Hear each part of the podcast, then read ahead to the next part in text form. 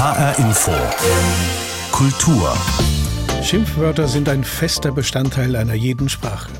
Gesellschaftlich sind viele von ihnen verpönt. Verwendet werden sie trotzdem. Denn wer flucht oder schimpft, lässt Dampf ab, hält seinem Gegenüber einen Spiegel. Das ist psychologisch wichtig. Unvergessen sind die Schimpftiraden eines Klaus Kinski gegenüber dem Regisseur Werner Herzog. Leck mich doch am Arsch, Mensch! Hier, wir drehen einen Film! Und wir werden dich auf deinen Platz zurückverweisen, wo du hingehörst, du Idiot! Dann mach doch deinen Scheiß! Leck mich doch am Arsch! Der Moment ist überhaupt gekommen, wo ich dir in die Fresse haue! Widmen sich heutige Schimpfwörter vor allem dem Unterleib und seinen Funktionen für Sex und Exkremente, galten im Mittelalter die meisten Flüche Gott oder dem Teufel. Und der Fluch hatte damals ja wirklich eine ganz tiefgründige Bedeutung aufgrund der Religion, weil wenn man jemanden verflucht hat, dann war das eine tödliche Angelegenheit. Also man hat zum Beispiel gesagt, fahr doch zur Hölle oder du sollst in der Hölle schmoren. Und das war ja damals für die Menschen wirklich die Katastrophe sagt Petra Knierim. Sie hat das Buch der Schimpfwörter und Flüche geschrieben und wir sprechen mit ihr über Pflegel, Deppen und andere Warmdusche. HR Infokultur. Mein Name ist Pablo Diaz. Die Deutschen gelten weiterhin als die Meister der Exkremente beim Schimpfen. Schon Luther deckte seinen Erzfeind, den Papst in Rom, mit Fäkalausdrücken voll. Die Briten bevorzugen dagegen eher die sexuellen Funktionen des Unterleibs. Fuck ist auf der Insel das beliebteste Schimpfwort. Und im Süden Europas schimpft man weiterhin eher blasphemisch, obwohl die Religion eigentlich immer weniger wichtig wird im Alltagsleben der Menschen. Porco Dio, pflegt der Italiener zu sagen. Im Deutschen unterscheiden wir aber sprachlich fein zwischen Fluchen und Schimpfen. Was ist der Unterschied? Das habe ich die Autorin Petra Knierim gefragt. Also Schimpfen und Fluchen tun wir ja wirklich seit wir Sprache haben. Aber der Fluch unterscheidet sich, weil er früher, also gerade zu Zeiten des Mittelalters oder davor, eine ganz andere Bedeutung hatte. Also Schimpfen war, man schimpft vor sich hin oder man regt sich über irgendwas auf.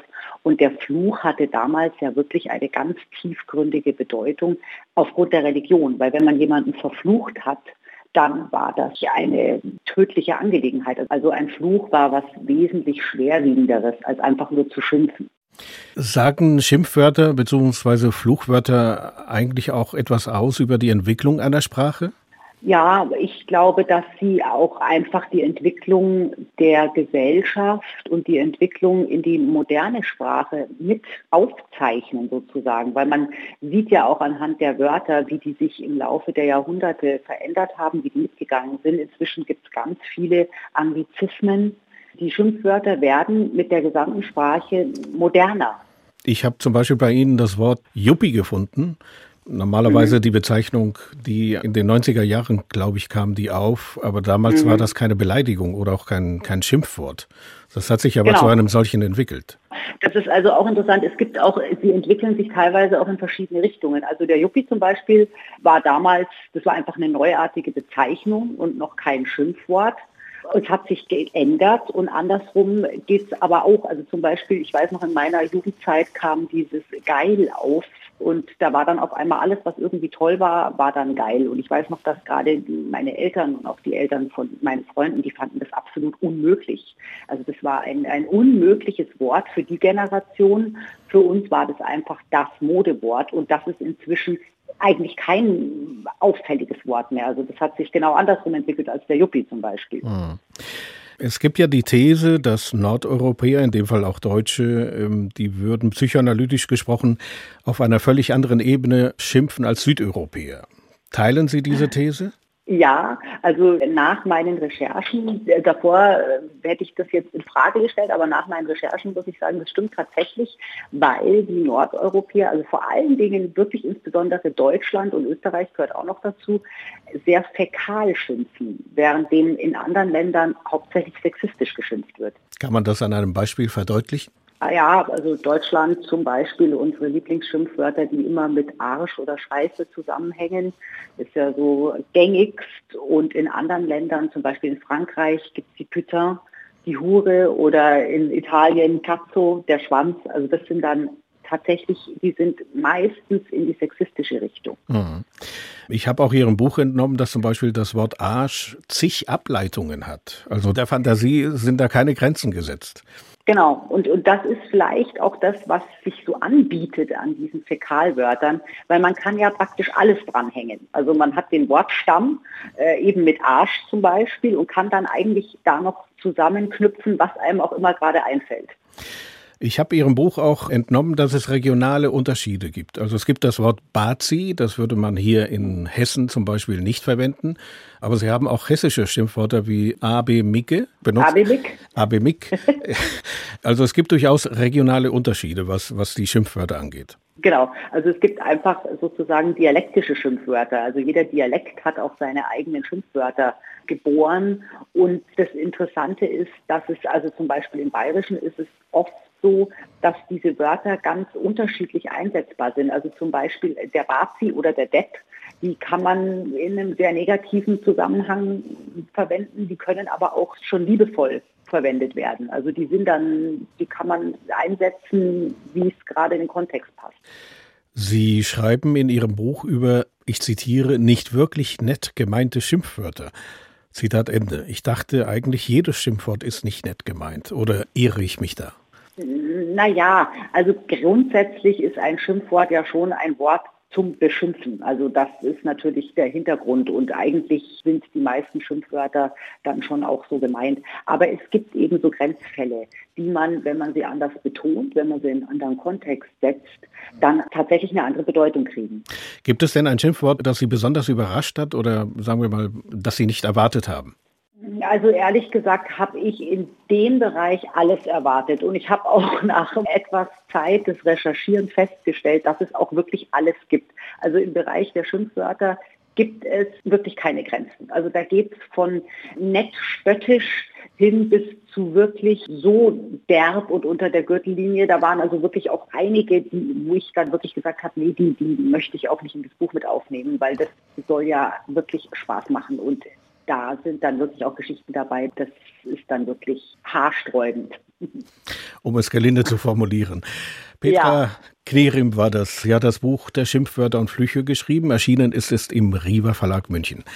Frau Knerim, ich danke Ihnen für das Gespräch. Vielen Dank. Ich kann diesen Scheißdreck nicht mehr hören, muss ich ganz ehrlich sagen. Ich jetzt seit drei Jahren hier und muss mir diesen Schwachsinn immer anhören. Aber diesen Scheiß, der da immer gelabert wird, immer diese, diese, diese Geschichte, alles in, in den Dreck ziehen, alles runterzuziehen. Das ist das allerletzte. Du sitzt hier locker bequem hier auf deinem Stuhl, hast drei Weizenbier getrunken, ein bisschen locker. Eure Scheißstimmung, das seid ihr doch dafür verantwortlich und nicht wir. Es kann doch nicht sein, dass wir hier kritisiert werden dafür, dass wir uns seit vielen Jahren den Arsch aufreißen, dass wir dieses Stadion hingestellt haben. Klatschen Sie ruhig dabei. Sie pflegen. Sie Grünschnabel. Sie Knabe. Reden Sie doch keinen Stuss. Dass Sie alt werden, dafür können es nichts. Aber dass Sie so schnell verdummen, dafür können es wirklich was. Ich muss Sie fragen, ob Sie eigentlich auf beiden Augen blind sind. Aber Herrn Strauß bemerke ich allemal, wenn nicht durch die Augen, sondern durch was anderes. Mann, hampeln Sie doch nicht so herum. Sie sind doch Geschäftsführer und nicht Geschwätzführer. Na mach doch deinen Scheiß! Leg mich doch am Arsch weg! Der Moment ist überhaupt gekommen, wo ich dir in die Fresse haue. Schimpfkanonaden von berühmten Fußballern, Politikern und vom Schauspieler Klaus Kinski waren das. Schimpfen gehört zum Leben dazu, so scheint es. Auch in der Welt der Kulturschaffenden wurde und wird gerne geschimpft. Mitte der 60er Jahre führte ein damals 23-jähriger Österreicher mit Pilzkopffrisur und Sonnenbrille sein Stück Publikumsbeschimpfung auf. In Frankfurt. Peter Handke war der Autor. Geschimpft wurde in dem Stück auf das Theater und auf die Zuschauer. Quasi eine Art Antitheater. Uraufgeführt unter der Regie von Klaus Peimann. Ruth Fühne erinnert an eine Aufführung, die damals zum Skandal wurde. 1966 gehen in Frankfurt und Berlin Tausende von Studenten gegen Notstandsgesetze und Vietnamkrieg auf die Straße. Bei ihrer Deutschlandtournee reißen die Beatles ganze Säle von den Stühlen mit einem Sound, der für Jugend und Aufbruch steht.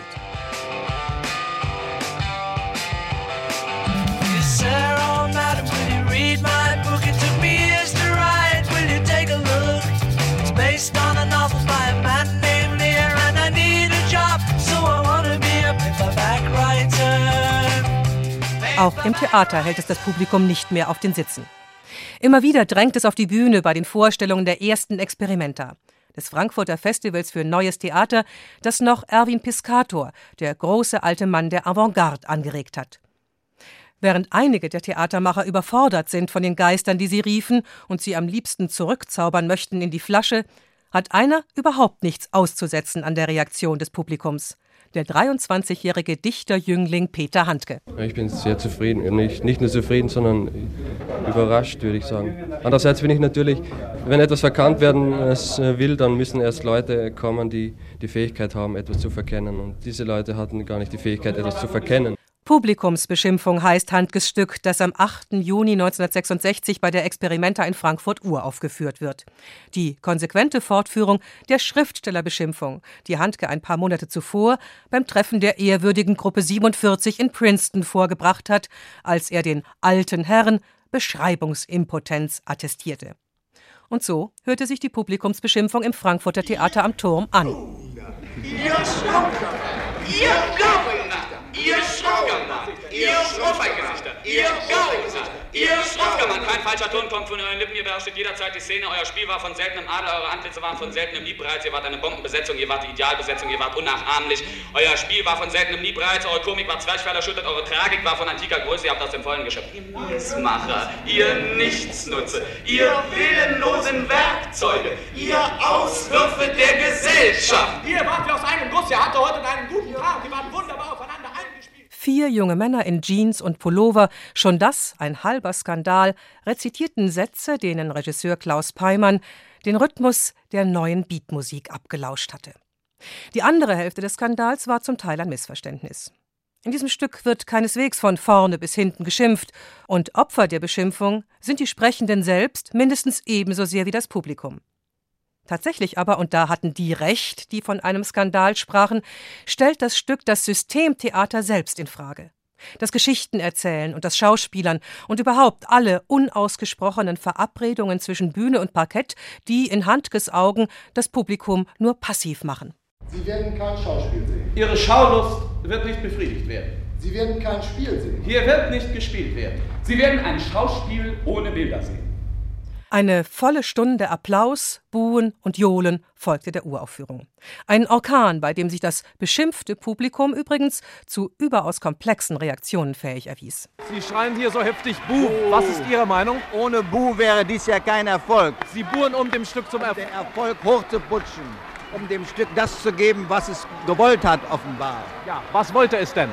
Das Publikum durcheinander wirbeln. Ja, und da pfeifen Sie mit, da buhen Sie mit dann, ja? Ja, wenn der Autor herauskommt, buhe ich, wenn die Schauspieler herauskommen, klatsche ich. Peter Handkes Publikumsbeschimpfung war kein Anfang, sondern ein Schlusspunkt. Seine radikale Selbstbefragung des literarischen Theaters durch den literarischen Text ein Begräbnis erster Klasse. Allerdings präsentierten auf derselben Experimenta 1966 Bazon Brock und Otto Piene neue künstlerische und alltagskulturelle Formen jenseits des Literaturtheaters, die für das postdramatische Theater der Zukunft viel wirksamer werden sollten. In einem aber war Peter Handke damals seiner Zeit voraus. Mit seinen kalkulierten Provokationen wollte er jenseits von Inhalten vor allem Aufmerksamkeit erregen. Eine Haltung, wie sie einem inzwischen aus allen medialen Kanälen entgegenspringt und die Peter Handke zum ersten Dichter-Popstar deutscher Sprache machte.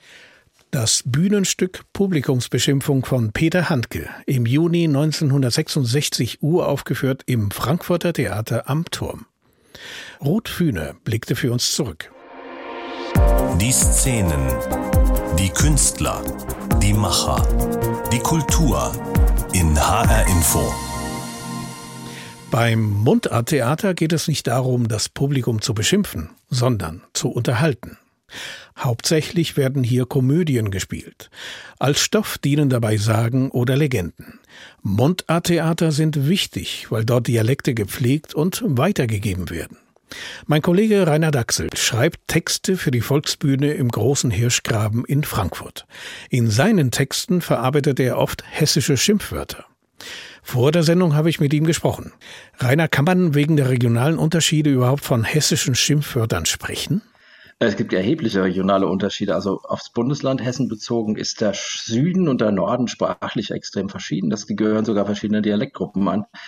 Und äh, normalerweise, wenn so in ganz Deutschland hessische Schimpfwörter, also wenn jemand irgendwie sagt, du Dabbes, du Bab sagt, dann ist südhessisch verstanden. Also der Dialekt von Frankfurt, der vom Rhein-Main-Gebiet, so etwa von Aschaffenburg bis Mainz. Und da gibt es natürlich in jedem Ort nochmal ganz spezielle Schimpfworte, aber es gibt auch welche, die so in der ganzen Gegend bekannt sind. Also es ist so dieses Südhessisch, das normalerweise gemeint ist. Hast du ein paar Beispiele zur Hand für solche Wörter? Also es gibt so regionale Schimpfwörter, die wirklich nur in bestimmten Orten verwendet werden, aber es gibt natürlich auch welche, die überall, also zum Beispiel Dabbes für jemanden, der sehr dumm ist, das ist überall bekannt, oder Lappeduddel für jemanden, der so eine läppische Person, das ist ein Lappeduddel, jemand, der irgendwie schwach ist und der nichts begreift und der sich an der Nase herumführen lässt. Das mhm. gibt's hier eigentlich überall. Oder Hannebumble ist auch sehr beliebt. Und was bedeutet das? Ist jemand, das? der ein bisschen doof ist. Okay, ich kenne das Wort Almoi, aber ich habe es eigentlich nie richtig begriffen. Ich weiß nicht, wo das überall verwendet wurde. Ich habe es nämlich lange nicht gehört. Also Almoi ist jemand, der denkt, dass alles meins ist. Das ist eigentlich ein Geizhals oder jemand, der auf sein Geld oder auf seinen Besitztümern sitzt und äh, glaubt, dass alles ihm gehören muss. Es heißt ja, das Besondere an den hessischen Schimpfwörtern, dass sich vieles gar nicht so schlimm anhört und doch bitterböse ist. Kannst du diese Einschätzung oder Definition bestätigen oder würdest du sagen, nee, das ist so nicht? Ich glaube, der Unterschied ist, wenn du mit jemandem, der keine hessische Mundart sprichst, würde vielleicht sagen, ach, das klingt alles so niedlich. Wenn du zu jemandem Labbedudel, Hannebambel sagst, es kann aber sein, dass das bei jemandem, der das spricht, ganz anders ankommt, denn der weiß genau, wie es gemeint ist, nämlich eigentlich nicht nett. Und wenn es so ein bisschen wenn es so ein bisschen lieb klingt, ja. Aber manchmal ist es auch zweideutig, muss man ehrlich sagen. Es gibt zum Beispiel das Wort Os, also Aas, kennt man auch im Hochdeutschen, durchtriebene Person, ja, ist ein Aas. Mhm.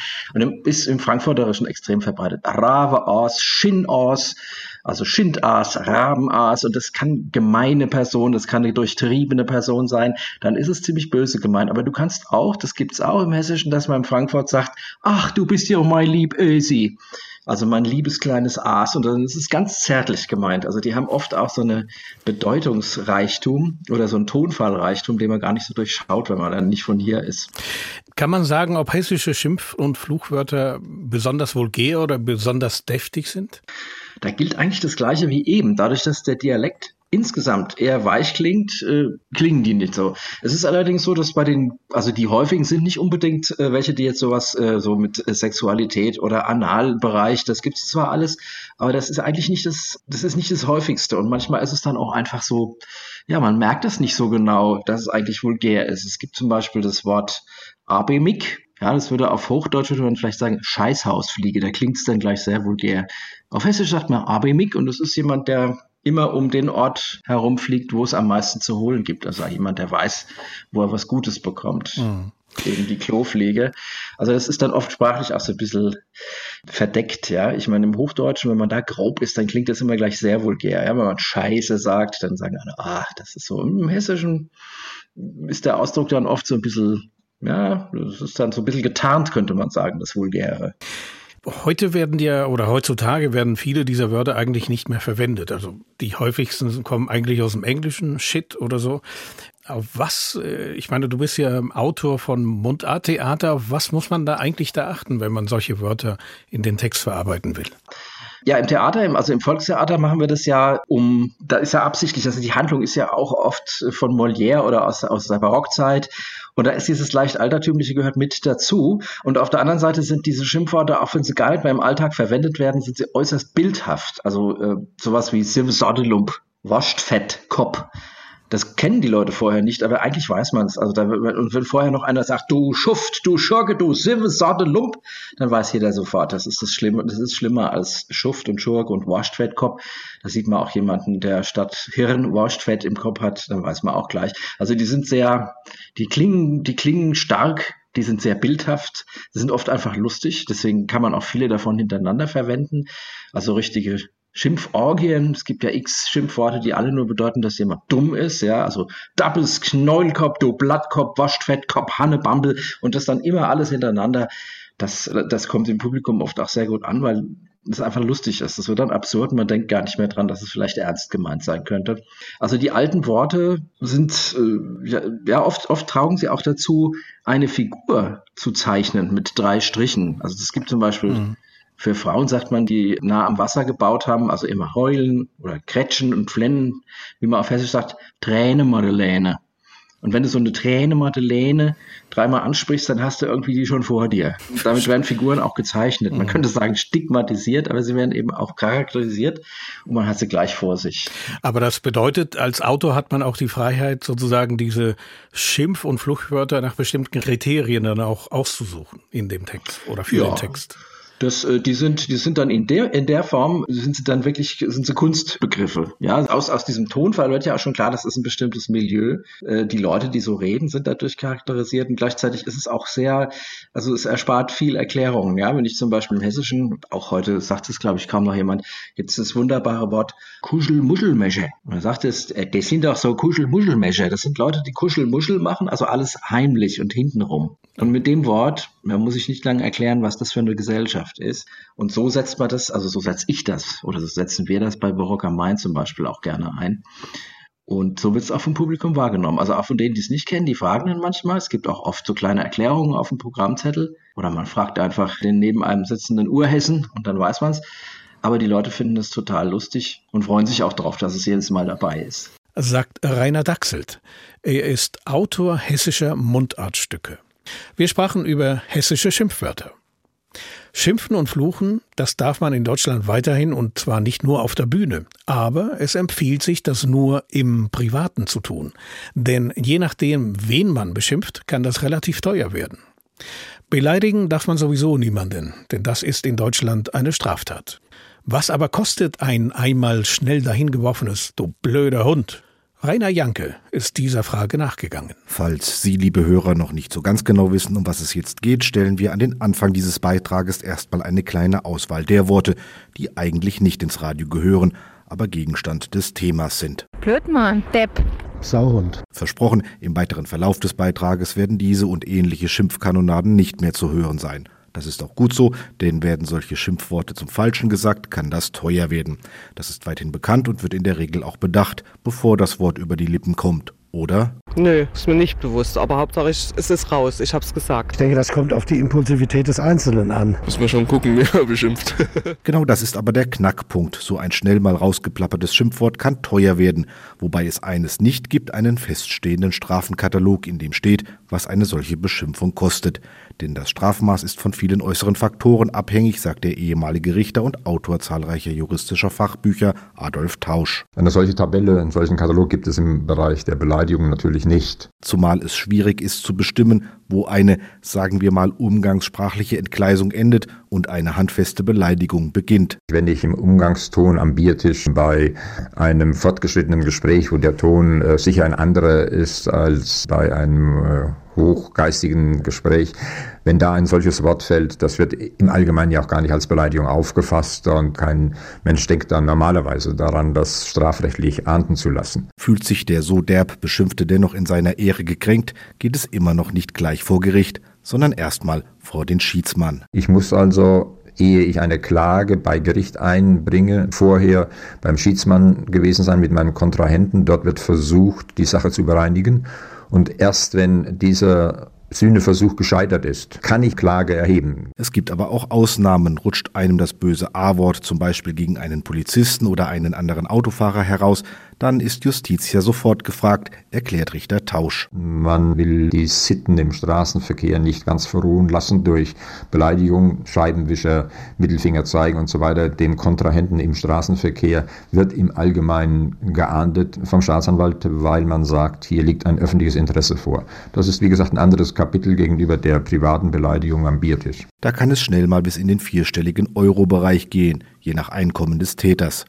Und eine Schmerzensgeldklage könnte auch noch hinterherkommen, sagt Tausch. Schmerzensgeld in Beleidigungsfällen wird relativ selten und nur unter sehr strengen Voraussetzungen zugesprochen. Dennoch gibt es am Ende den Ratschlag des Juristen, am besten vor dem Mundwerk den Verstand einschalten. Gut, man hatte zu dieser Materie als Strafjurist natürlich eine andere Einstellung und äh, leise auf 13 ist meistens das bessere und billigere Mittel. Er sagt der ehemalige Richter Adolf Tausch.